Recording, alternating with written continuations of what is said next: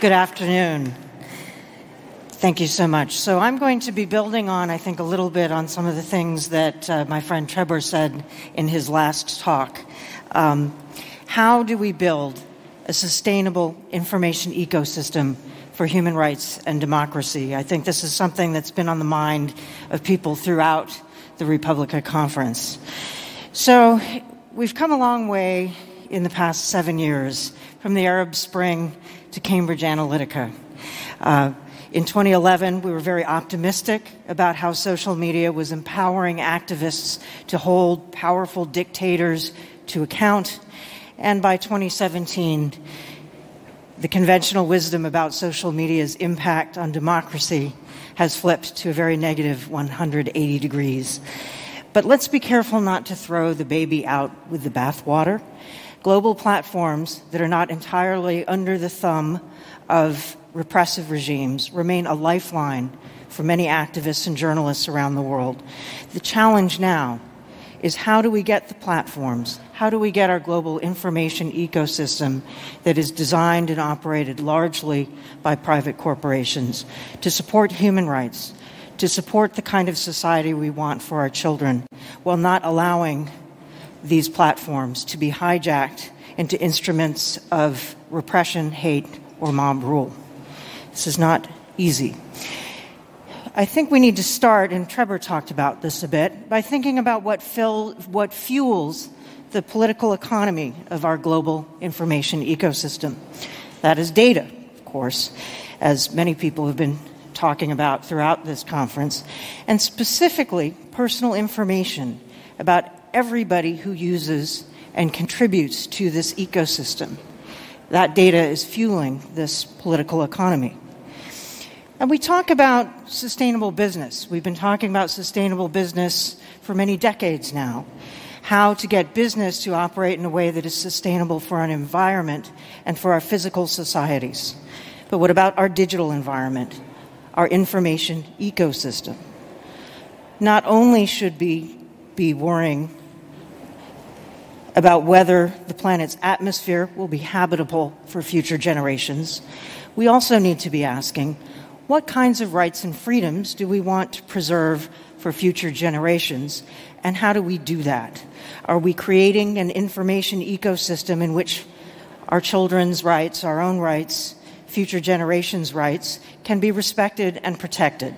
If not, then everybody who contributes to and shapes that information ecosystem needs to take responsibility for their actions. Not only the platforms and services and device companies, but media organizations, governments, of course, and individuals who publish, transmit, and organize activities across this digital ecosystem. We all need to take responsibility for how this is evolving. So, it's possible that there may be some people in the room who've seen me give talks before, and you may have seen a variant of, of this graphic. Um, but power in the digital age is mediated increasingly through internet and mobile platforms.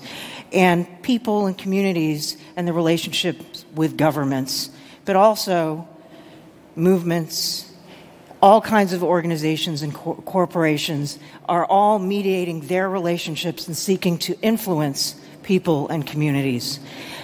We need to make sure that as this evolves, it is indeed producing outcomes that are respectful and protective of the rights of people and communities and enabling social justice, enabling accountable governance, and not the opposite, not becoming weaponized uh, for disinformation, hate, uh, and demagoguery. Now, what needs to happen? Right? Obviously, we need to hold power accountable. So, when power is being exercised through platforms and networks, whether that power is being exercised by governments, by your own government, or by some other government that's using platforms to influence other populations, uh, or whether it's corporate power or power that, that other types of groups be they humanitarian groups, relatively benevolent groups, as, as people here might see them, or terrorist groups, or uh, you know, political extremists who, who might seek to manipulate uh, information ecosystems. How are we holding all types of power accountable through these networks? we do need governance. Without governance, when, we, when I talk about freedom on the internet, freedom of expression, of course, I think most of us believe that freedom needs to take place in the context of human rights. And you don't have human rights without governance. If you have no governance, then life is nasty, brutish, and short. And whoever is, has the most resources and who is the largest and strongest wins. That's not the kind of society we want. We want governance, but we want accountable governance. We want to participate in what the rules are, how the political economy is shaped, and we need to make sure it works for everyone. That's the goal. So, I would argue that um, there, the UN guiding principles for business and human rights, uh, which were published several years ago, um, is a useful guideline given that our information ecosystem is mediated, mediated so much by the private sector. And it lays out very helpfully the responsibility for human rights of various actors. Very importantly, governments have the primary duty to protect human rights. I don't think I need to explain to you how and why governments are failing to do this in much of the world and what a problem that is. Companies have a responsibility to respect human rights. So everything that a company has control over, they need to be assessing what kind of impact their business operations, their design, their policies are having on human rights and govern their businesses, plan their businesses accordingly we have a lot of failures in that area as well. Uh, and both governments and companies have a responsibility to provide remedy, to enable grievance and remedy uh, for those who are harmed when uh, governments and, and, companies are fail, failing to live up to their responsibilities. So I think this is a useful framework to think about who we need to hold accountable in what context we need corporate commitment to operate in a manner consistent with human rights and social justice and to design their businesses accordingly, to conduct risk assessments, impact assessments accordingly, and to engage with stakeholders to ensure that they're making they're meeting their pr- commitments and designing their products in a way that actually benefits communities, that benefits the kind of society we want to have. We need commitments by governments, not just to their immediate constituents, but we need commitments by governments. Any government that claims to be democratic, that claims to believe in global human rights, needs to be held accountable to enacting policies and laws that are that have a positive impact for fundamental freedoms and human rights of people all over the world and internet users all over the world. Uh, so that's another way in which many governments are falling short. We need to strengthen civil society and independent journalism very clearly. We need to make sure that policies are, and, and also the actions of companies, both platforms and also media companies, are actually consistent with that. And media companies are not always as consistent as they might always want to claim, and I'll talk about that a bit more. We also need greater collaboration across sectors and across borders to build the kind of world we want to see and find allies between civil society and government and corporations of people who share the same vision. So, speaking more on the corporate level, um, my colleagues and I just launched last week something called the Ranking Digital Rights Corporate Accountability Index. And we evaluate uh, 22 of the world's largest internet, mobile, and telecommunications companies on their commitments and disclosures that affect their users' freedom of expression and privacy. Now, I'm not going to go into all the data. It would take several hours. You can go to the website uh, at, uh, and I'll show the URL, um, but just go to rankingdigitalrights.org. Uh, and you can explore all the data and how everybody stacks up and all the different companies and so on. But I do want to give you a few highlights just to illustrate the ways in which companies need to do much better based on our research. So, one of the questions we asked when we evaluated companies was are, how transparent are companies being about how they handle user information, from the collection to the use of user information to the, who they're sharing it with, uh, whether they're giving users sufficient control over both what is collected, how it is used, and with whom it is shared. And this, this is the, the, the graph of, you know, we have, this, this is an average of several different questions, um, and that, that add up to how companies are disclosing their practices and policies around handling of user information. And you'll see that academically everybody failed. There was no score that was below, that was above an F. Um, so, and that the, the Facebook, now we, we closed our research earlier in the year before Facebook made its most recent policy announcements. However, their results for the past couple years have been very similar, a real foreshadowing for the kinds of problems we've been seeing over the past year that Facebook's transparency about how it handles user data has been consistently, for many years, been worse than its peers, and uh, its peers have not been very good. And the telecommunications companies we examined have all been worse than, worse than that. Um, when we look specifically at the question of how transparent are internet and mobile ecosystem companies about what user information they share and with whom. A South Korean company in our index actually got the highest score because they have quite strong privacy protections, and, and you'll see the breakdown there.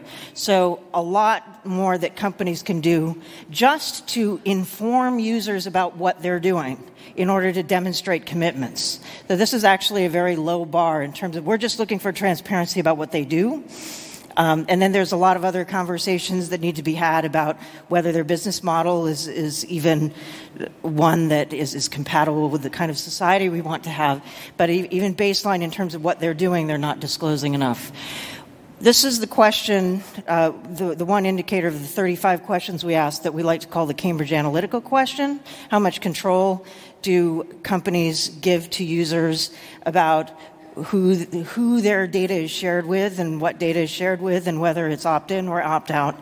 And Facebook's uh, level of control it gave users and the disclosure about the level of control users could have was lower than even two Chinese and two Russian companies um, as of the, the beginning of this year. They've made some announcements that have probably moved their score up a little bit, but they have a long way to go. And the entire industry, in terms of the, the platforms that influence the lives, the digital lives of most internet users, all of them have targeted advertising on by default. None of them have opt in for targeted advertising use. And uh, we'll talk more about why that's an issue. And among the companies we examined again, we looked at whether any of them disclose how and whether they track users across the internet. Again, very low disclosure. And only one company we evaluated, Apple, e- even made the commitment not to track users across the internet. Everybody else disclosed poorly, and, and we're clearly doing it to varying degrees um, if they disclose anything at all. So, this is a blog post written by um, uh, Doc Searls, who has been working sort of as an advocate for internet users and control over data for, for many decades now. And he points out an ugly reality that yes, we're all very focused on Facebook, but how do we all contribute to this situation? And he talks about how Facebook is the tip of the iceberg. And every other website making money from tracking based advertising is contributing to the problem that we have today. And that, of course, includes most news organizations. So, as an example, he pointed to a, an editorial written, an op ed written by Zeynep Tufekci, who many of you might know, a, a very prominent uh, privacy and, and internet rights activist. She talked about Facebook's surveillance machine in this article in the New York Times. And then Doc did an examination using a tool called Privacy Badger of all the different trackers that the New York Times had on that article, uh, on that website. 13 different potential trackers. So we have a media ecosystem that is feeding this that in all of its sort of holier than thou, oh, Facebook is destroying journalism and, and we're great and they're evil, I think the media uh, ecosystem has failed to really acknowledge the extent to which they've been contributing to the problem and the extent to which they have not been advocating for a different approach. This is, don't worry if you can't read anything here, but it's sort of deliberately a mess, unreadable. This is a graphic that Doc Searls also posted on the same blog post showing the whole ecosystem of companies, both marketing companies, digital tracking companies, data, data collection companies, that then are helping the publishers monetize their content and, and enable publishers to know who to target. And which also, of course, enables this is the part of the ecosystem that, that Cambridge Analytica came out of and that enables um, various actors to, to weaponize content that feeds into it. So we all need to be thinking about, again, this ecosystem that Zeynep, who I just mentioned, and uh, Shoshana Zuboff, an academic um, at, at Harvard, have been calling surveillance capitalism. And we all, you know, it's, it's Facebook deserves every bit of criticism and, and condemnation it's gotten, but we all need to look very hard at the role that we are all playing in this ecosystem and how we are enabling it and what we're going to do about it. So, I'd like to suggest a way of thinking about this. Um, we've all, I think, probably most of the people in the room, unfortunately, there's this person who lives in the White House in Washington, D.C., who doesn't believe this, but uh, I, I think most, most people do in this room, perhaps, that excessive dependence on fossil fuels has been contributing to climate change. Um, I would argue that excessive dependence on targeted advertising is contributing to the current situation where platforms are more easily manipulated and gamed, and the surveillance economy is threatening liberty, justice, equality, and accountable governance. So, in other words, just as fossil fuels are an existential threat to our climate, advertising technologies are posing an existent, at least the way in which they are used and deployed and configured today, are posing an ex- existential threat to democratic, open societies and accountable governance. So, targeted advertising, the fossil fuel of our information ecosystem. Let's think about that. And if we think about that in that way, what does that mean in terms of how we counter it?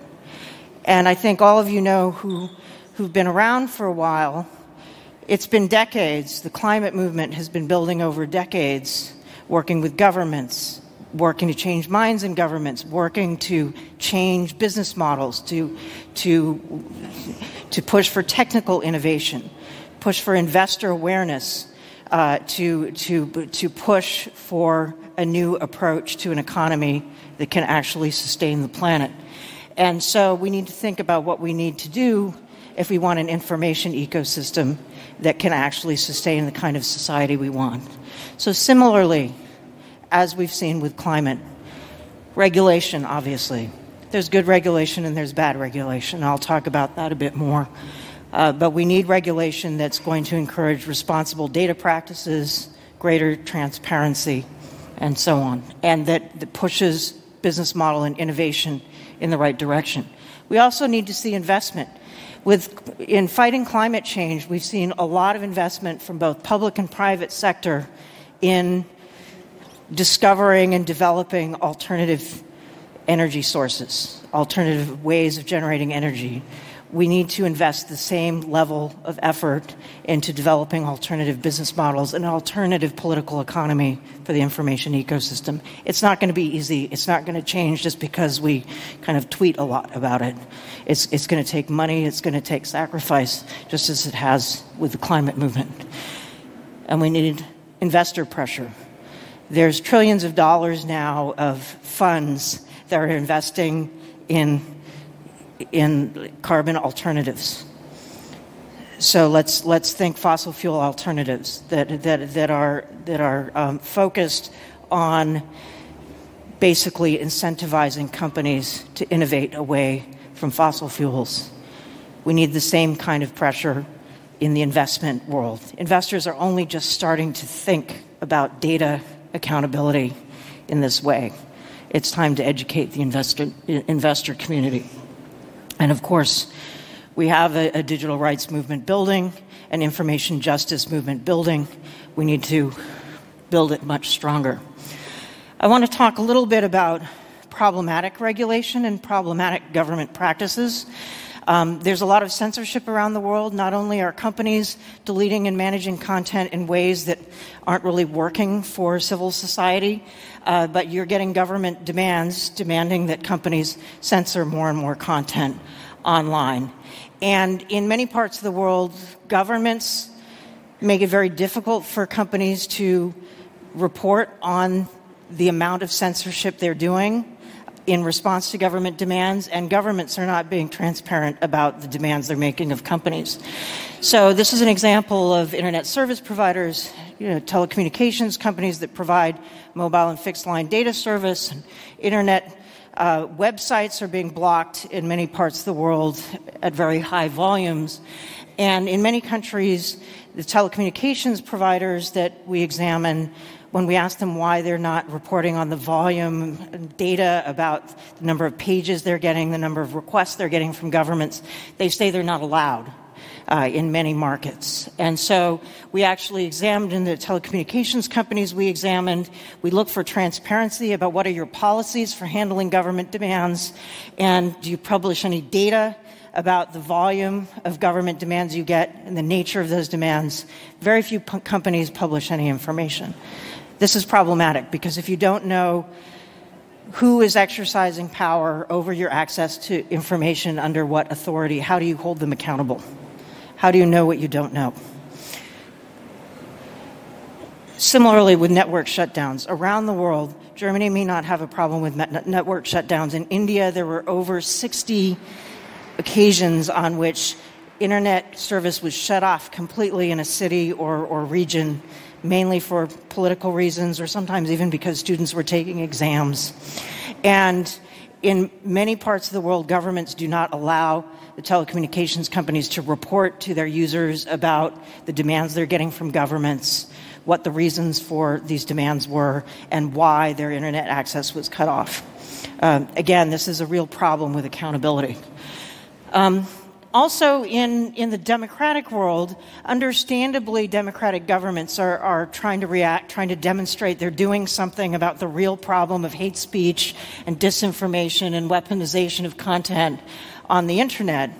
But there's a real concern that governments, and, and this, is, this is an article written by Human Rights Watch criticizing the NetzDG law here in Germany, which is well intentioned to deal with a real problem but what human rights activists are finding is that repressive regimes around the world are copying this law and censoring large and demanding, using it to justify the censorship of large amounts of content that they call fake news uh, or that they call hate speech. Anything that isn't positive about a politician in some countries is hate speech.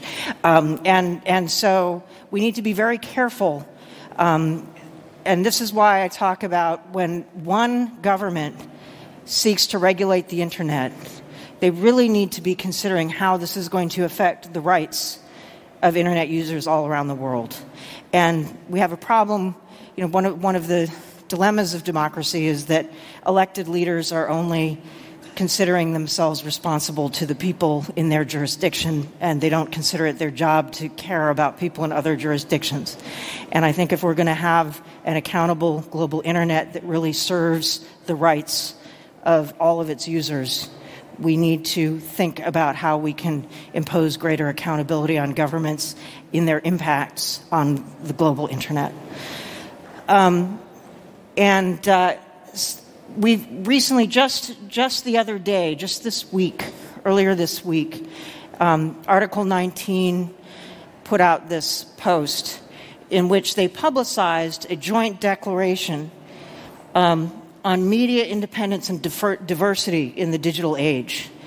And they basically laid out both what government and other actors need to do if we are going to have the kind of information ecosystem on which independent journalism can thrive, um, on which kind of facts are not drowned out and attacked, on which you can have reasoned debate.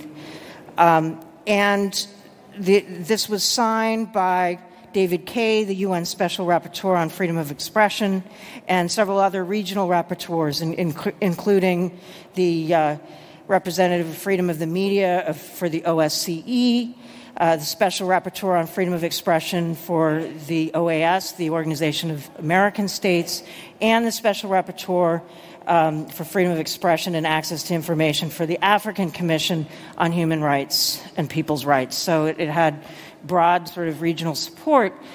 And they are very concerned that legislation being passed in many countries is not compatible not sufficiently compatible with international human rights standards, and that this is going to make it easier for more governments to censor more content for political and arbitrary reasons, and there's a failure to be sufficiently transparent.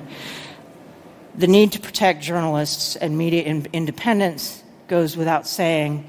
Not enough governments are doing that. The, the government uh, of my home country included going very much in the wrong direction, and this is obviously a concern.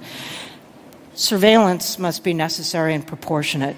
This is an area where democratic governments have been going in the wrong direction, using yes, we have serious concerns about extremism, we have serious concerns about crime and terrorism, but if you are putting into place surveillance systems that do not have sufficient accountability, that do not have sufficient checks against abuse, that are not going to subject journalists and activists to blanket surveillance when they are not su- suspected of crimes because the surveillance is so broad.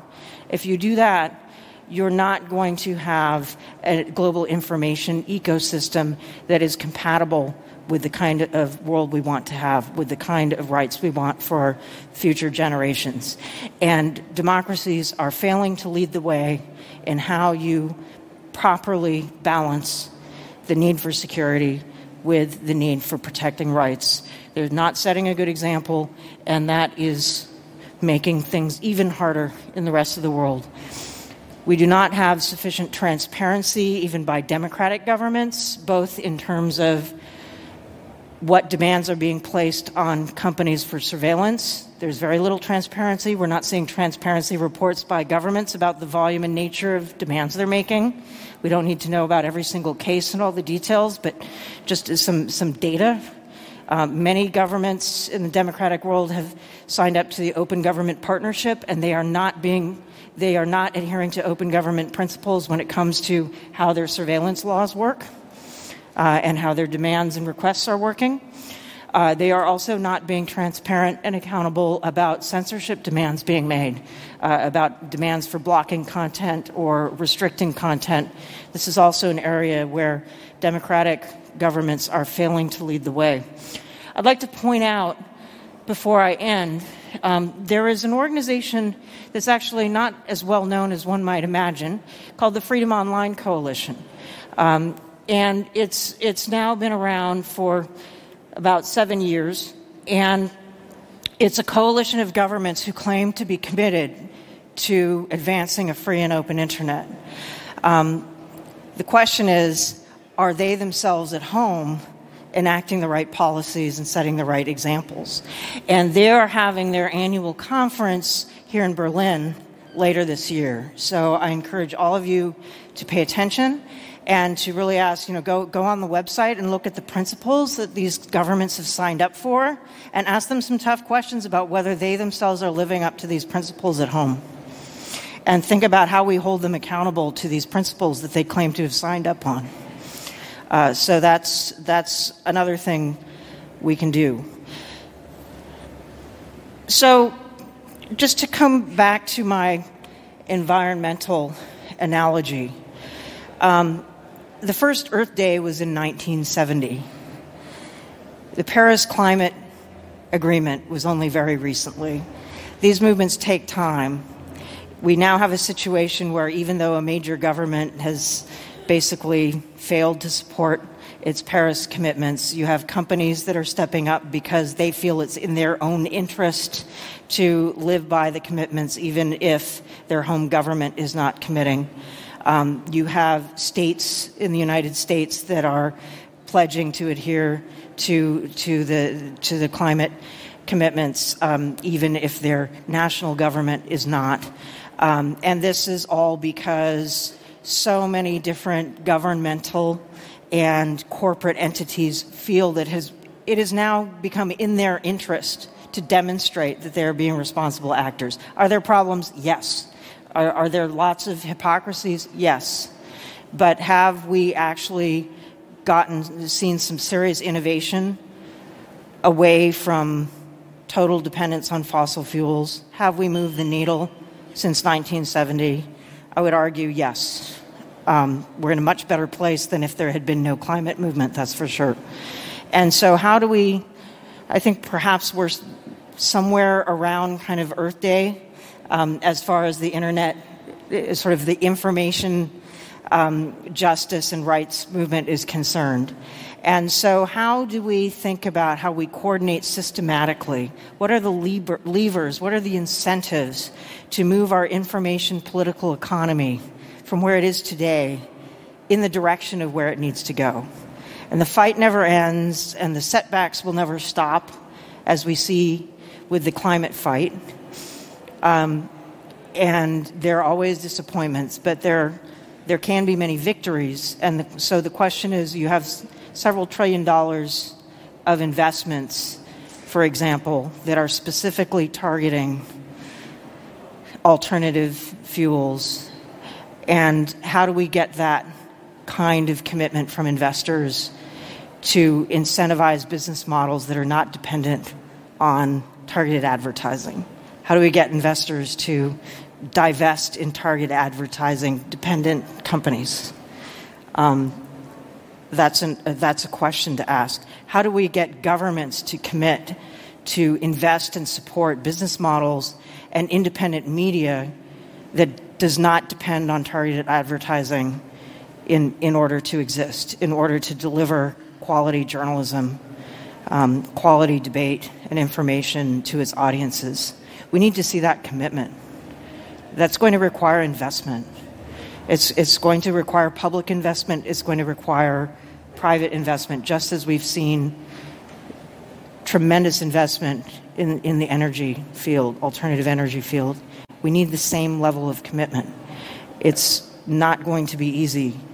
It's going to be a constant struggle to keep things moving in the right direction. But if we work just as hard as the climate movement has been working for many decades, we can move forward. We can move our information ecosystem onto a better track. But we're going to have to do a lot more than just tweet about it. We're going to have to put our money where our mouth is. We're going to have to put our careers on the line for what we believe in, or we won't get there. But thank you very much. And I'll take questions.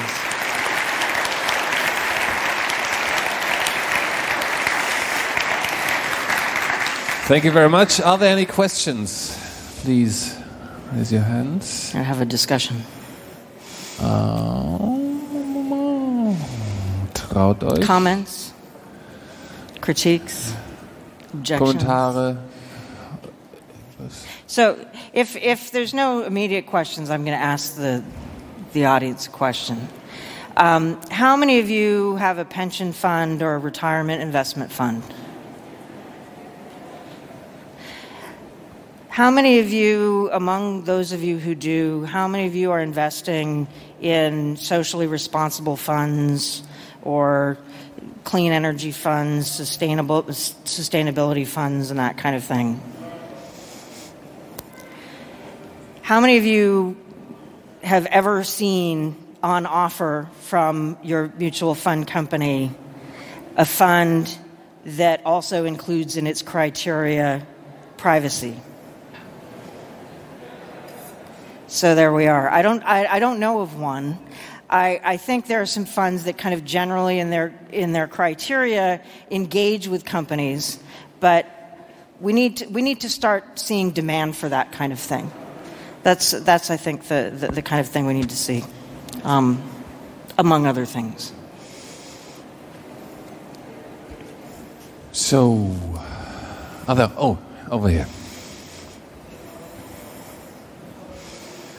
Hi, thank you for your uh, talk. I just have a question how to make the conversation more accessible to people because I think the climate change uh, discussion was successful and that made people realize it had something to do with their future or the future of the planet. Whereas the discussion you've presented seems mm-hmm. more abstract, more political, more technical, and I don't think it hits people in the same way as aside from being somewhat of a political scandal. How do we make it a real life issue that people actually get involved with? That's a really good question.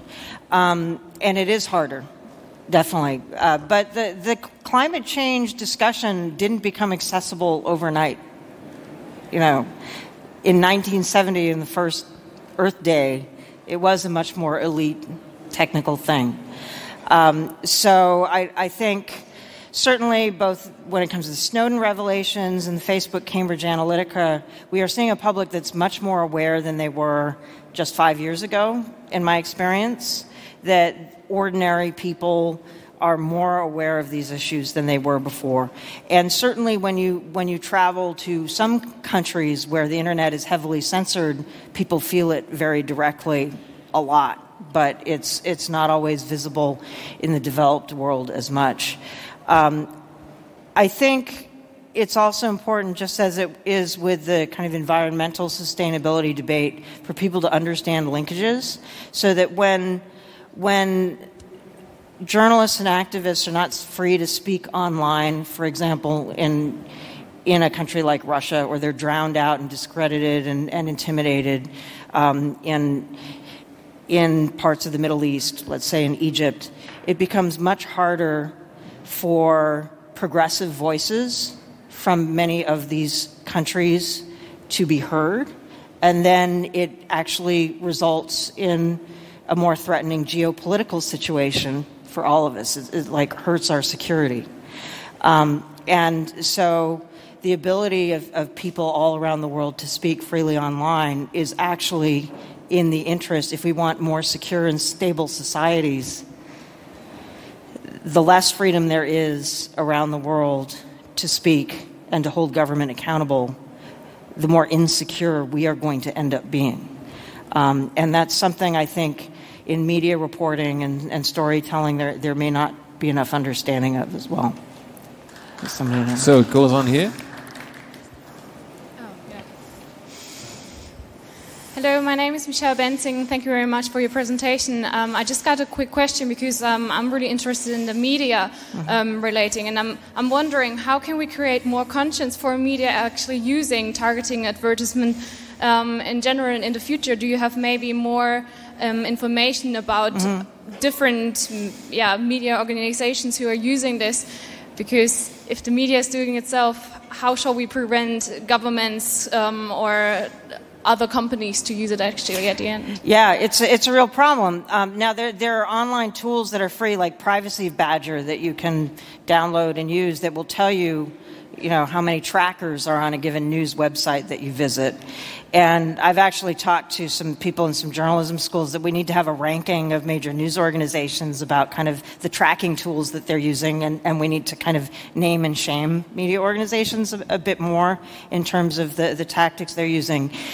On the other hand, it's, it's easy to be sympathetic to news organizations because their revenues have all been going down um, as well um, because of all kinds, you know, the collapse of conventional advertising. Um, but there is a question about, you know, okay, so let's let's not belabor too long sort of what people should have done differently to prevent getting into this situation and, and of think about what we want media to do going forward. And it certainly is difficult because news organizations will say, well, if I can't rely on targeted advertising for revenue, then I'm going to have to put up a paywall and I'm going to have to get subscriptions and, you know, I'm going to, I'm going to have even more trouble supporting my journalists. Um, which brings us to an even bigger existential problem, which is that if we believe journalism is a public good, You know, should we be paying for it with tax money? Should should should those of us who can afford subscriptions be paying for it more? You know, do we just say to media companies, you know, it's your problem, you fix it because you've been contributing to it, or have we been contributing to it too?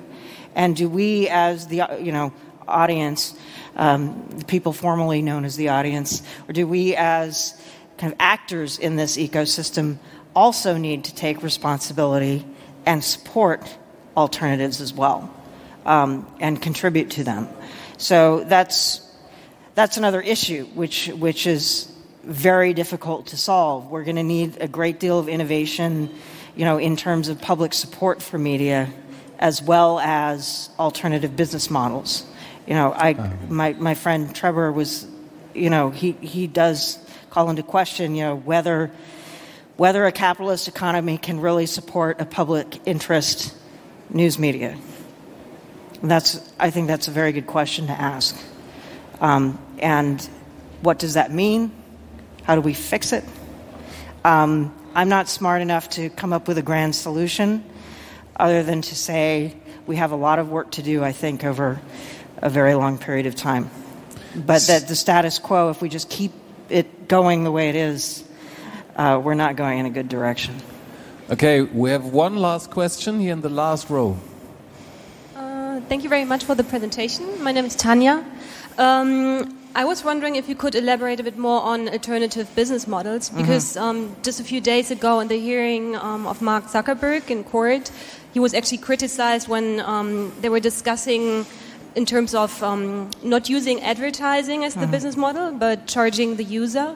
Right. Um, and he was criticized because um, they said, well, so you're going to make the users pay in order not to use their data. And I was just wondering if you had some views on that. Yeah, um, I, I, that's also a question, right? So, do only people who pay get privacy and everybody else is the product? I mean, that also doesn't sound like a good model. There are some smaller companies that are experimenting with other types of business models that are that are more geared towards revenue sharing with the user with their data. So rather than making them pay, making them kind of part of the business, as it were, um, and, and, sort of an actor in, in, in this ecosystem with more control, both over, over who gets to see their data and who gets paid for it, uh, and so on. So there are there are some experiments going on. Um, there are also experiments going on in what might a more responsible data marketplace look like that has much more constraints and much more user agency over those marketplaces. Um, we're very much in early days, um, and it would be good to. Uh, I, I, think there's there's a lot of reporting and research that could be done to really kind of highlight and compare what is going on in different places. Um, Doc Searls, who I mentioned earlier, has been involved with a number of projects for a number of years, trying to sort of get enough funding around alternative market, sort of data and information marketplace models that are not so exploitative of the user, um, and that that there are other choices beyond okay you're the product and i sell you or you pay for the service. That you know mark zuckerberg kind of made it seem like there's just two choices um, and, and actually, if, if people, if there's enough investment and intention uh, and, and intention and attention, um, I think other alternatives can be developed. Um, but at the moment, they're, they're fairly experimental because they haven't scaled. So I think that's it. Oh no, one, one more. more question. Um, thank you very Thank you very much for your talk. Um, I fully agree with everything you said, and it's not so much a question, but you've mentioned investments. Mm-hmm. Um, there, there is a movement here for um, die kritischen uh, Aktionäre, Dachverband der kritischen Aktionäre, the critical shareholders, mm-hmm. who try to um, get companies to behave a bit more positively, but um, the investment companies, the four companies, the pension companies, they are not reacting yet really. Mm. So we don't even have proper green investments here in mm. Germany, which is uh, uh, especially uh, embarrassing. Um, these kind of subjects, um, we, we, put them hard. to the table. They don't they don't even listen. Right. We, we have the, the, the climate change still to fight for. Yeah. Um, however, there, there is um, maybe a, a business model you might be interested in. We have a very small newspaper here, Die Tageszeitung. It's a cooperative um, uh, com- uh, company, so um, only people own it, and we pay for it. And it's so independent, it doesn't even need advertising. It takes advertising, but it could publish without it. And they, ha- they publish all their online content and have a little message please pay for it if you can. So everybody who can't pay gets the news, but everybody who can afford to pay every now and then extra um, euros, they can. And they, they made that possible. That's actually working. And The Guardian in uh, London is copying this as well now. Right. They uh, have no, they, they don't have a paywall, but they ask for the people who can afford it to pay for it. And that seems to uh, work now as well. So, uh, as you were talking about alternatives, I thought you might be interesting in European uh, alternatives that start working. That's really great. Yeah, I, I hope somebody, you know, somebody out there could sort of create a website that's sort of listing all the different alternatives and sort of d- devoted to, or maybe there is um, such a, such a hub already, or, or perhaps someone here at re:publica might be interested in creating one that's sort of devoted to discuss discussion and kind of sharing of of practices um, shared learning around business models because, uh, yeah, that's uh, I, I hear about these types of things in, in various places, and and it, there there do seem to be some success stories, and and it also seems to work particularly. I mean, one of the big problems we have with our information ecosystem now is kind of hollowing out of local media, and so to the extent that this can be a model for local media to to thrive and, and, and so on is is important too. Yeah. So I think that's it. Thank you very much, Rebecca. Thank you.